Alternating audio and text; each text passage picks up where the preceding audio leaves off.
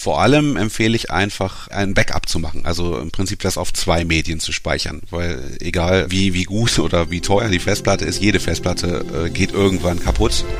Computerwissen. Leicht verständliche Computertipps. Der Podcast. Herzlich willkommen. Ich bin Uli Harras und verbunden mit Markus Sieg. Er ist unser Fotospezialist in diesem Fall, in dieser, in dieser Folge. Hallo, Markus. Hallo, schön bei dir zu sein. Sag mal, wir wollen über ein wunderbares Thema reden. Fotos organisieren. Es treibt mir den Schweiß auf die Stirn. Meine Frau macht gerne Serienfotos auf ihrem Handy. Ich habe neulich, also bei 10.000 neuen Aufnahmen innerhalb von einem Jahr, ich habe gestreikt. ich habe gestreikt. Das kann ich nachvollziehen. Aber warum ist es so wichtig? Den Bildspeicher zu organisieren. Was meinst du? Ja, es ist in, insofern wichtig, dass es dabei hilft, Fotos wiederzufinden, mhm. wenn man sie irgendwann später nochmal braucht.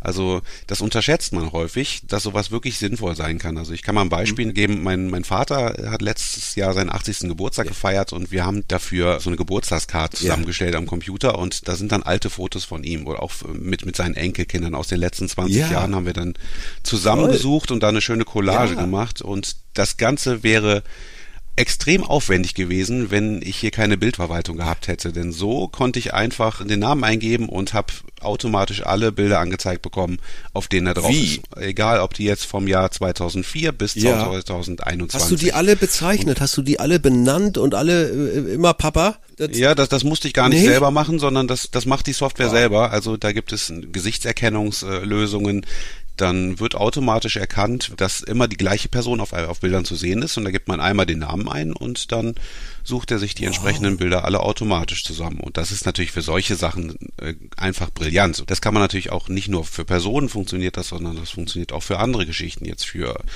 Beispielsweise, das nennt sich, das, der Fachbegriff nennt sich Geotagging. Ja. Beispielsweise, wenn man mit dem Handy aufnimmt und GPS aktiviert hat, dann nimmt das Handy automatisch auch auf, wo das Bild entstanden okay. ist. Und so kann man sich dann in der Bildverarbeitung beispielsweise auf der Landkarte anzeigen, was da für Bilder entstanden sind. In egal wo die Bilder, in welchem Ordner die gelagert sind und in welchem Jahr die entstanden sind, einfach über die Landkarte geht man dahin und schaut sich die entsprechenden Fotos an. Das ist natürlich schon eine, eine sehr praktische Geschichte. Welche Software ist das? Die will ich haben. ja, das ist beispielsweise Photoshop Elements kann das. Mhm. Äh, das kann aber auch Adobe Lightroom beispielsweise. Das ist die etwas, etwas größere ja. Geschichte. Geschichte für etwas anspruchsvollere Fotografen. Sonst äh, kann das auch der Fotocommander, den wir beim, beim VNR Verlag häufig rein einsetzen und mit dem wir sehr viele Lektionen haben und den wir äh, im Prinzip für unsere Leser als Komplettlösung anbieten, der kann sowas auch. Du bietest da Schritt für Schritt Anleitungen an. Wie kann ich die bekommen? Natürlich gibt's einen Link hier zu diesem Podcast in den Infos. Erklär das mal ein bisschen, ja. was du da, was du da machst. Ja, also es gibt so ein Magazin, das nennt sich Foto- und Bildbearbeitung leicht gemacht.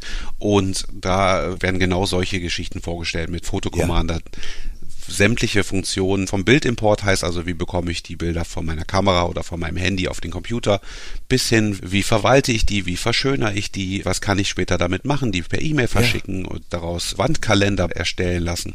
Das alles, also wir gehen den ganzen Rahmen, den ganzen Workflow durch, von Anfang bis Ende und das alles immer Schritt für Schritt, damit auch jeder gut mitkommt, ich sag's, egal wie viel Vorwissen er hat. Ich sag's mal gleich dazu, in der Regel kann man das ja auch kostenfrei sogar testen. Ist das da auch so? Genau, richtig. Das ist auch gar kein Problem. Da kann jeder mal reinschnuppern und sich das mal anschauen, ob das was für ihn ist. Und da gibt's die Software auch, die bieten wir natürlich dann auch mit im Paket an. Cool. Und so hat man im Prinzip eine, eine wunderschöne Komplettlösung, mit der man direkt loslegen kann. Fotos vorher aussortieren? Oh, das ist das nicht wichtig? Wir haben heute so viel digitale Fotos. Früher hatte man 36 Bilder auf einem Film. Erinnert ihr ja, euch? Ja. da hat man sich überlegt, wenn man abdrückt. Und jetzt Klack, klack, klack, klack, klack. Und wie gesagt, wie bei meiner Frau. 10.000 Fotos in einem Jahr. Ja. Ja. Ja, das ist so, so ein bisschen eine Glaubensfrage. Mhm. Also ich persönlich mache es auch. Also ich gehe jetzt äh, am Handy abends, wenn ich jetzt im Urlaub bin, gehe ich schon die Bilder durch. Und bevor ich die alle importiere und damit meine Festplatte verstopfe, gehe geh ich erstmal durch, ist vielleicht eine Serie komplett unbrauchbar ja. und dann, dann brauche ich mir auch die Arbeit nicht machen, die später nochmal durchzugucken. Dann werden die direkt gelöscht. Man muss es natürlich nicht machen, wenn man jetzt eine riesengroße Festplatte hat. Da ist eigentlich Platz genug. irgendwo muss man die Arbeit machen ja. und sich, äh, sich anschauen, welche Bilder braucht man, welche möchte man behalten und welche nicht. Und entweder macht man das schon auf der Kamera oder man macht es später am Computer, das geht natürlich auch. Du hast ja schon das Stichwort genannt, Festplatte, also Speichermedium. Ja, wenn das kaputt geht, können Schätze verloren gehen, die kaum mehr, es gibt dann ganz teure Geschichten, wo man manches noch retten kann, das kostet aber schnell Hunderte, wenn nicht sogar Tausende Euro. Wenn die Festplatte sagt, na, ich will nicht mehr. Was empfiehlst du für Speichermedien? Ja, also vor allem empfehle ich einfach mal ein Backup ja. zu machen. Also im Prinzip das auf zwei Medien zu speichern, weil egal wie teuer die Festplatte ist, jede Festplatte geht irgendwann mhm. kaputt. Deshalb sollte man immer zwei Backups ja. haben. Da gibt's im Prinzip auch wieder zwei Geschichten. Entweder man macht das so, was so ein bisschen die klassische Methode ist, man, man speichert jetzt seine Fotos auf der internen Festplatte, auf dem Notebook oder auf dem ja. PC und äh, holt sich zusätzlich jetzt noch eine USB-Festplatte, ja. so eine externe Festplatte ja. mit, mit ein Terabyte oder zwei Terabyte Speicher. Und da ist man eigentlich gut mit versorgt, dass man im Prinzip so ein Backup hat, wenn dann tatsächlich mit einer der Festplatte etwas sein sollte, dann hat man noch die andere und es ist sehr unwahrscheinlich, dass beide gleichzeitig ausfallen. Ja. Die Alternative ist, die ein bisschen neuer ist, ist das Ganze in der Cloud zu ja. speichern. Heißt also dann Prinzip, dass man die Fotos gar nicht lokal vor Ort als Backup anlegt, sondern im Internet. Da ist natürlich dann der Vorteil, wenn dann irgendwas sein sollte, jetzt beispielsweise, wenn jetzt die, die Computerausrüstung gestohlen ja. wird, oder wenn es ein Feuer gibt oder was auch immer, dass man dann trotzdem seine Fotos äh, immer noch zur Verfügung hat. Das ist eine Geschichte, die ich inzwischen mache, weil ich auch noch so den Vorteil natürlich dann auch habe, dass ich von überall auf meine Fotos zugreifen kann. Das kann ich natürlich nicht, wenn ich die auf meiner Festplatte zu Hause nur was habe. Was für einen Cloud-Speicher hast du denn und wie teuer ist der? Also, du brauchst ja dann zwei Terabyte oder magst du es verraten? Ja, also ich nutze Google Fotos. Wie viel das kostet? äh, lass mich jetzt mal, äh, ich, ich weiß nicht, Euro irgendwie ein paar ja. Euro pro Monat kostet das jetzt. Das ist jetzt nicht, nicht übertrieben teuer. Also das ist eigentlich eine Geschichte, die, die sehr sinnvoll ich ist. Glaube, ich glaube, ich mache das immer noch mit zwei Festplatten. Äh, also, ja. also zwei Backups, aber ich äh, lager sie beide an einem Ort. Und das ist das, das Problem, ja. genau bei Einbruch, bei Feuer, Wasser, was auch immer mal passieren kann. Das wollen wir ja nicht hoffen. Aber äh, die Zu-Fuß-Lösung wäre immer eine Festplatte ganz woanders, ne? Lagern bei genau, Freunden, genau, Bekannten, aber dann musste wieder beim Backup hin und her. Also es ist nicht einfach. Cloud klingt gut. Ich hast mich fast überzeugt. Ja, fast. Muss man einfach mal ja. ausprobieren. Der Vorteil ist natürlich auch noch, wenn ich das noch Gerne. sagen darf, äh, bei, bei der Cloud, äh, dass man beispielsweise jetzt, wenn man mit dem Smartphone fotografiert, dass man es so einstellen kann, dass die Fotos nicht von Hand übertragen werden müssen auf den Computer, sondern sofort in die Cloud ja. hochgeladen werden. Und das ist natürlich einfach extrem praktisch. Sobald man jetzt beispielsweise im Urlaub ist, man macht in Kalifornien eine Rundreise, ja. dann äh, nimmt man seine 200 Fotos auf am Tag und kommt dann abends ins Hotel zurück, verbindet sich mit dem WLAN und muss gar nichts machen. Die Fotos werden einfach ganz automatisch hochgeladen in die Cloud und sind dann da gesichert. Und wenn ich dann mein Smartphone verlieren sollte oder falls mir das gestohlen ist, sind nicht alle Bilder weg, sondern im Prinzip nur die, die noch nicht wieder neu gesichert ja. sind.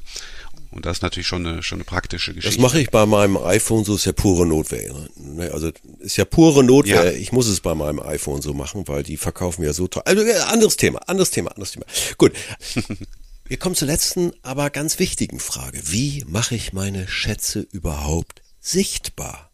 Was sind so deine Tipps? Da gibt es jede Menge mhm. Möglichkeiten. Also die beliebteste Möglichkeit ist natürlich, äh, so ein Fotobuch zu gestalten. Ja.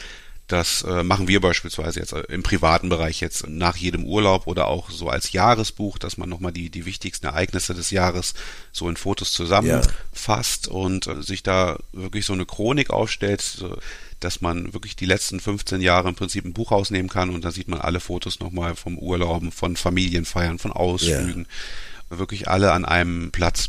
Und sowas ist auch sehr einfach zu erstellen, sehr leicht zu erstellen, ist auch relativ kostengünstig. Das, so ein Buch gibt es dann für mit, mit 40, 50 Seiten beispielsweise schon für 25 Euro okay. in guter Qualität. Ja. Genau, das ist eine, eine, sehr schöne Geschichte. Aber da gibt's natürlich auch noch viel mehr. Also dann, wenn man mal eine Aufnahme hat, die einem richtig gut gefällt, sagen wir mal, von der Golden Gate Bridge in San Francisco, wenn einem da richtiges Highlight-Foto gelungen ist, dann kann man sich das auch als Wandbild in XXL-Format ins Wohnzimmer hängen. Auch das ist gar kein Problem. Ja. Jetzt beispielsweise auf Leinwand oder äh, auch unter Acrylglas, was, was dann so ein bisschen moderner und galeriemäßiger ja. aussieht das sind im Prinzip jede Menge Möglichkeiten. Oder Fotokalender oder sonst gibt natürlich auch Fotogeschenke wie Fotopuzzle, Fototassen.